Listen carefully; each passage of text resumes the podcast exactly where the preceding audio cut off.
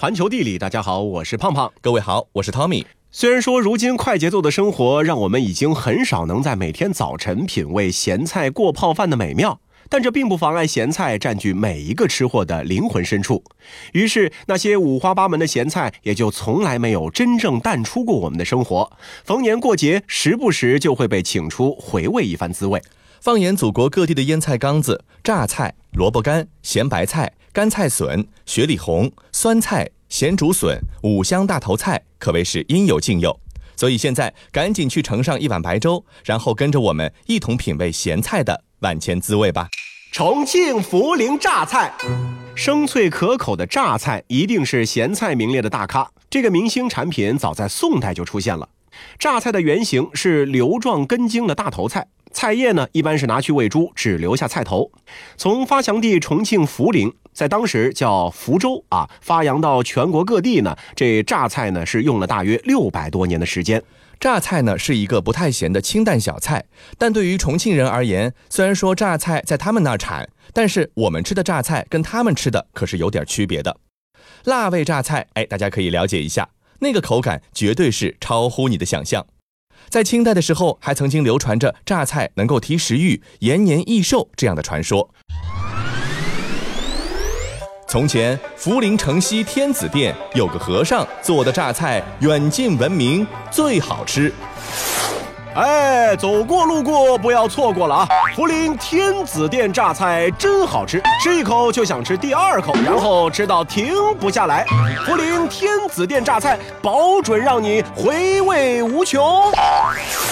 有天晚上，一个因为吃鸡鸭鱼太多导致食欲不振、身体消瘦的小富豪做梦，梦到一个童颜白发老头要给他看相。你呀有福气。我来传授点秘诀给你。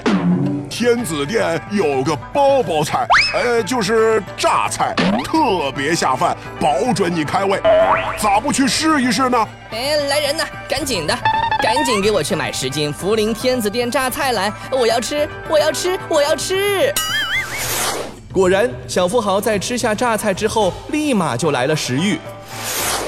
哇，这到底是什么神仙美味？实在是太好吃了！再给我去买一百斤回来。而吃榨菜能活很久的传说呢，也是从天子殿的和尚那儿来的。他因为常年吃青菜头咸菜，精力充沛，食欲倍佳，活了八十多岁。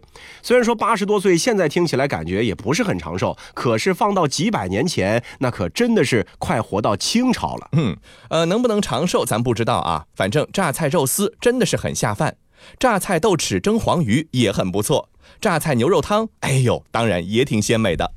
全国酸菜代表，当涪陵榨菜碾压各路咸菜大行其道的时候，酸菜第一个站出来表示不同意。你把我酸菜鱼、酸菜肥牛、酸菜猪肉炖粉条、酸菜丸子放哪里去了呢？嗯，酸菜呢是一种让食物的灵魂能够得到升华的咸菜，它可以在酸菜和面为主食的交融中成为主角，也可以做到在花椒鱼这场大战中胜出，不甘做一个配菜。不然你以为酸菜鱼的主角是什么？是鱼吗？啊，非也非也，主角啊是非酸菜莫属的。行走小百科。虽然全国人民的眼中只有一种酸菜，但是酸菜本菜看来可不是。酸菜按产地可以分为四川酸菜、东北酸菜、贵州酸菜、云南酸菜等等；按初始形态可以分为白菜、芥菜、包菜等等。但咱大众说的酸菜，一般都是芥菜做成的酸菜。因为东北得天独厚的地理优势，在那里呢，酸菜才是一等一的大哥。当然，从传播方式来看，除了酸菜的味道，不管是话剧还是歌曲，那句“翠花上酸菜”也是有极大功劳的。这个音它不是东北音。翠花上酸菜。南方系梅干菜。梅菜在咸菜界听起来呢，像一个温婉端庄的小姑娘，实际上看上去却像一个生活经验十足的智慧老太太，还非常咸的那种。但如果你因为梅菜的咸而拒绝了它，那你将会错过梅菜蒸肉饼、梅菜干丸子、梅菜扣肉。再者，你可以去试着稍微甜一点的梅菜。是的，千万不要怀疑你的耳朵，你完全没有听错。甜咸之争历史悠久，不分上下，连在自称为咸菜的梅菜上都分成了咸甜两派。甜梅菜派呢，多见于上海菜、浙菜和粤菜；咸梅菜派则在重庆菜是大展身手。咸梅菜咸到啥程度啊？重庆人直接管咸梅菜叫做盐菜。嗯，而甜梅菜虽然甜，但其实还是归于咸菜行列的。尤其是广东的梅菜，你一定会有一种在吃海盐的错觉。潮汕橄榄菜，有潮水的地方就有潮人，有潮人的地方就有潮菜。橄榄菜在潮汕地区虽然比不上什么牛肉火锅、炒米果，但也是潮人们爱到不行的杂咸小菜。橄榄菜呢，由橄榄和包心大芥菜制作而成，罐子里泡着的可都是橄榄油。如果你嫌橄榄菜里的油太多了，换个法子来品味这个橄榄菜，那可就不得了了。榄菜肉末四季豆，橄榄菜烧豆腐，橄榄菜培根意面，少了橄榄菜，这些菜式都无法获得出彩。烟雪里红，烟雪里红这名字一听，感觉好像不太能了解它究竟是一种什么东西啊。嗯但是啊，它又有一些别名，一听你就明白了。它又叫春不老、烟雪菜、昼夜芥菜、菜尾，各地叫法呢其实不太一样。上了年纪的上海人叫它雪里红，保定呢是喊它春不老。还有一句话叫“保定有三宝，铁球面酱春不老”。这春不老的魅力啊，不止在它的名字，还在于它的口感，入口即爽，先有微甜，再来点微妙的苦涩，最后还伸过去一筷子。嗯，用腌雪里红来保文蛤，味道鲜美到一顿能够吃上五碗饭。但比较常见的做法是雪菜肉丝面、雪菜虾仁豆腐羹，而后者这个呢，居然还是骨质疏松的菜谱。好吃是一回事，这个腌雪里红呢还非常塞牙缝，吃完之后呢，需要进行适当的口腔清洁。咸菜界的萝卜。沿海往北走，浙江萧山的人们用清脆爽口的萝卜干下饭。很久之前，因为大量的鲜萝卜吃不完，智慧的人民们就把它做成了咸菜。这一道萝卜干也就成为了江南酱腌技法的杰出代表。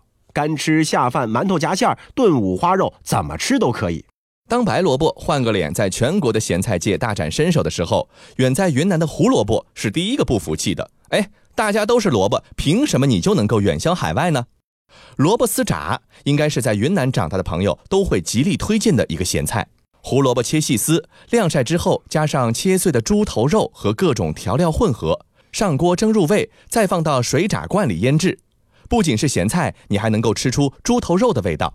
要是喜欢吃茄子，把主角胡萝卜换成茄子，你就能够得到一缸美味茄子炸咸菜了。当全国各地想着法子切丝剁块腌萝卜的时候啊，福建地区、潮州地区和广西西南地区的人们选择直接把整个萝卜都腌了。黑萝卜干又叫做咸菜头，煮熟晾干脱水之后，放咸菜缸里面加盐，腌上个几十年都不成问题，而且还升值。腌的时间越久的黑萝卜干就越值钱。而且这个黑萝卜干啊，炖五花肉真的是非常下饭。其实哪个咸菜炖五花肉都很好吃，但有些朋友喜欢用整根的黑萝卜干和腊肠一块煮饭。打开电饭锅啊，这个白米饭上两条黑萝卜，这个画面不知道如果被你看到的时候，你会作何感想？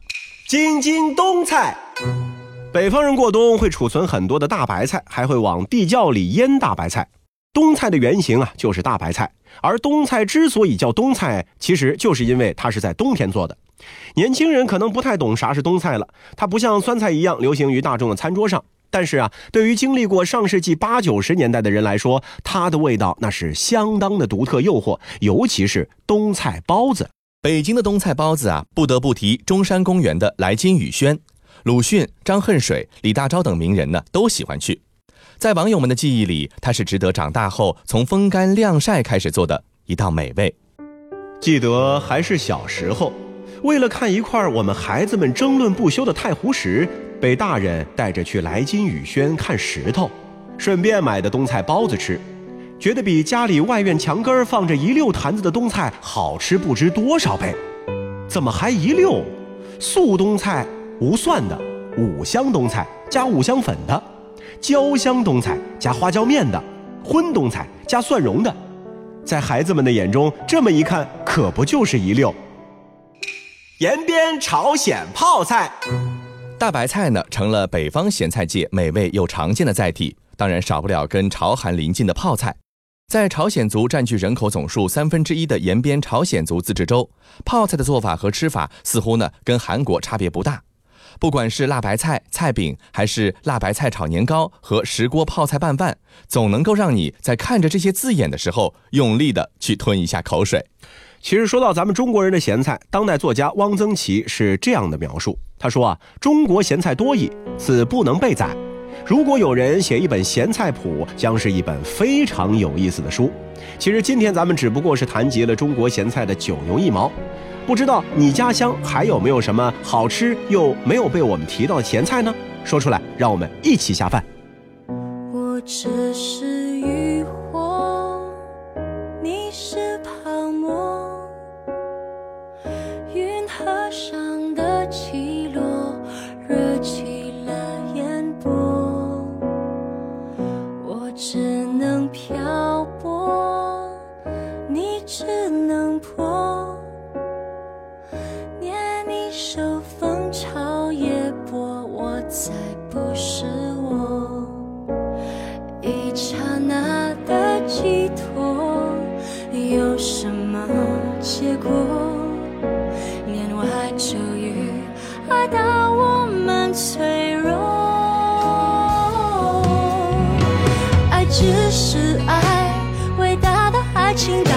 爱也只是爱。比空境的深处，谁也不曾存在。追坏，追坏，还逃不过要置身事外。偶遇而来，互相依赖，河上的船儿总不能永不离开。万年的泡影到底离不开人山与人海，无奈浪淘一浪又一浪，也不过只为一次海市蜃楼，只是爱。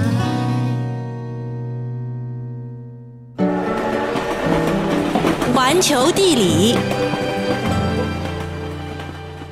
欢迎回到环球地理，大家好，我是胖胖。各位好，我是 Tommy。美味作为人世间最幸福的存在，使我们每一个人都会去细心珍藏。放眼全球，其实每一个国家、每一片地区的人们都有各自中意的美好味道。就好像咱们中国人普遍偏爱咸菜的鲜香脆爽一样，英国人对茶叶那种紧实而苦涩的味道也是爱的深沉。不管喝的是奶茶、甜茶、柠檬茶，还是不加任何辅料的清茶，英国人对茶的热爱和追捧呢，都显现无疑。英国泡茶协会的调查数据显示，英国举国上下每年要喝掉六百亿杯茶，平摊到男女老少，人均每年要喝掉九百多杯茶。虽然说在我们的朋友圈中，即便看到有些人是爱茶如命的，但是喝的量应该也是远不及英国人民的海量的。从浅易的普通茶歇到伦敦顶级奢华酒店供应的下午茶，这个喝茶啊，俨然已经成为了英伦生活方式中不可或缺的一部分。而为了享用茶餐，绅士们甚至还要穿西装、打领带，正儿八经的喝。嗯，那么身为饮品界的英伦宠儿，这个茶香的根源到底是什么呢？我们又能否从一个人喝茶的方式中，多少窥探出一些关于其真实境况的一些信息呢？想要解答这些问题，首先我们有必要设法搞清楚，究竟是什么赋予了茶以独特的味道。世界真奇妙。茶叶的味道深受其栽培方式、加工方式以及冲泡方式的影响，而所有这些都得从阳光说起。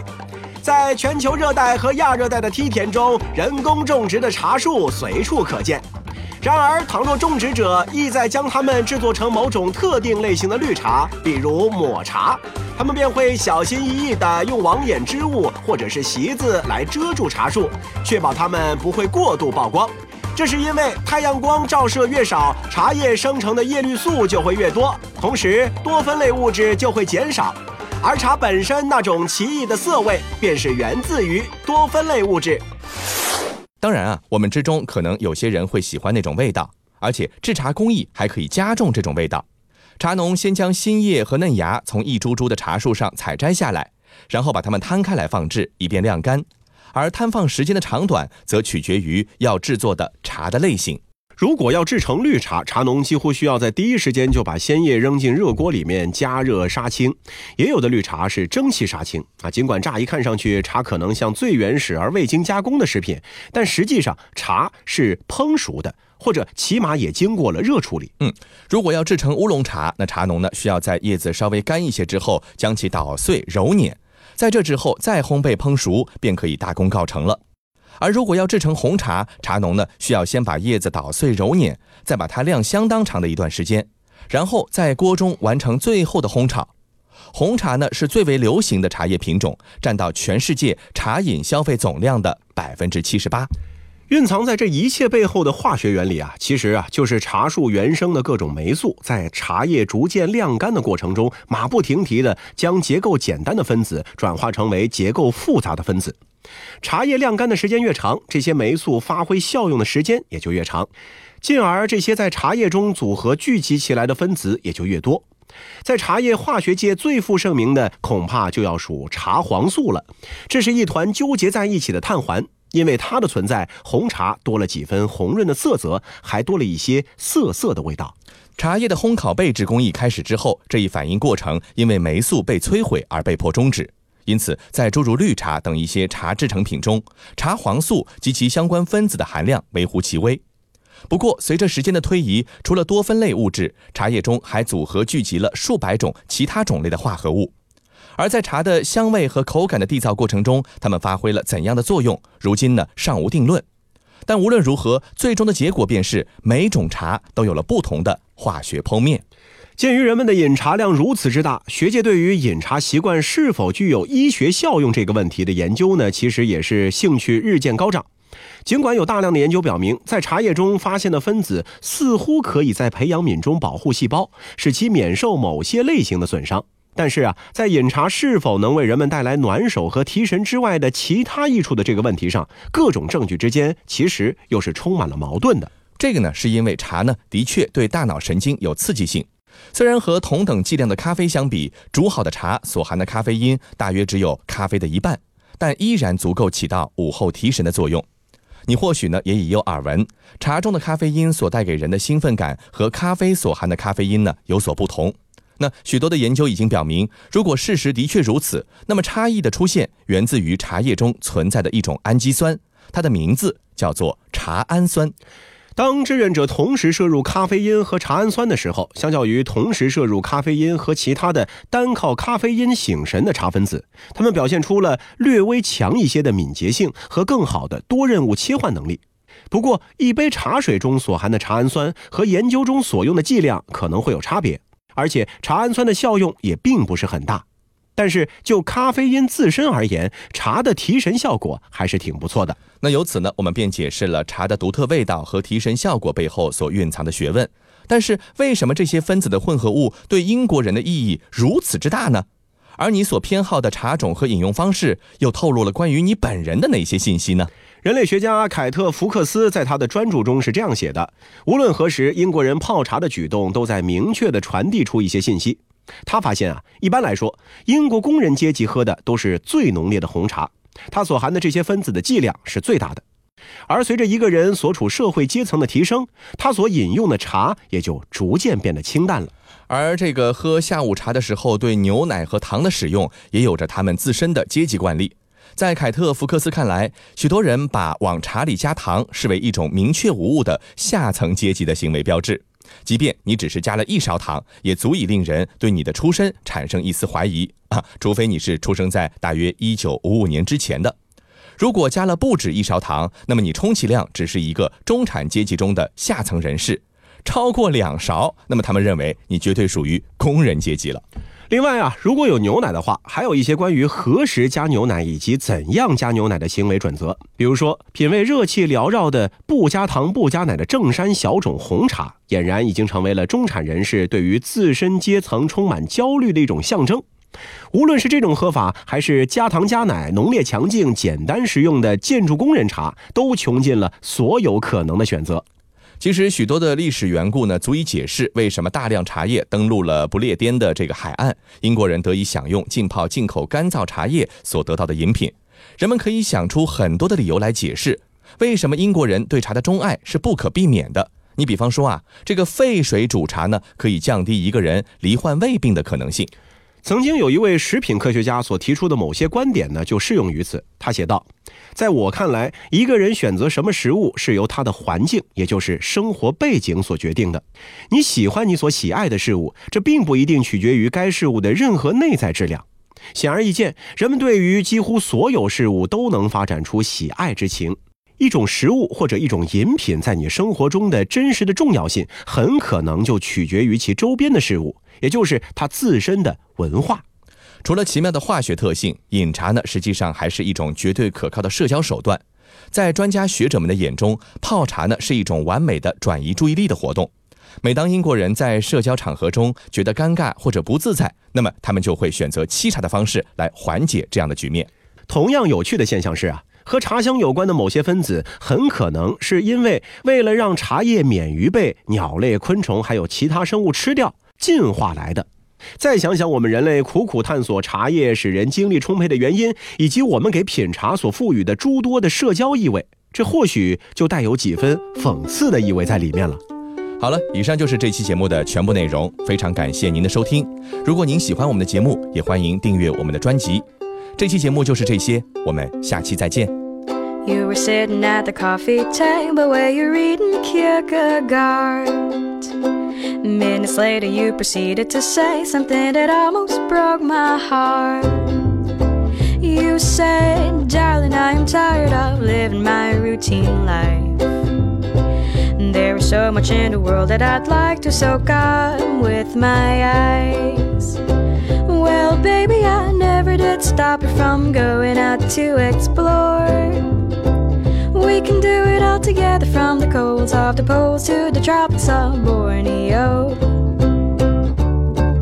Ba da da ba da ba, ba da da ba da ba ba, ba da da ba da ba.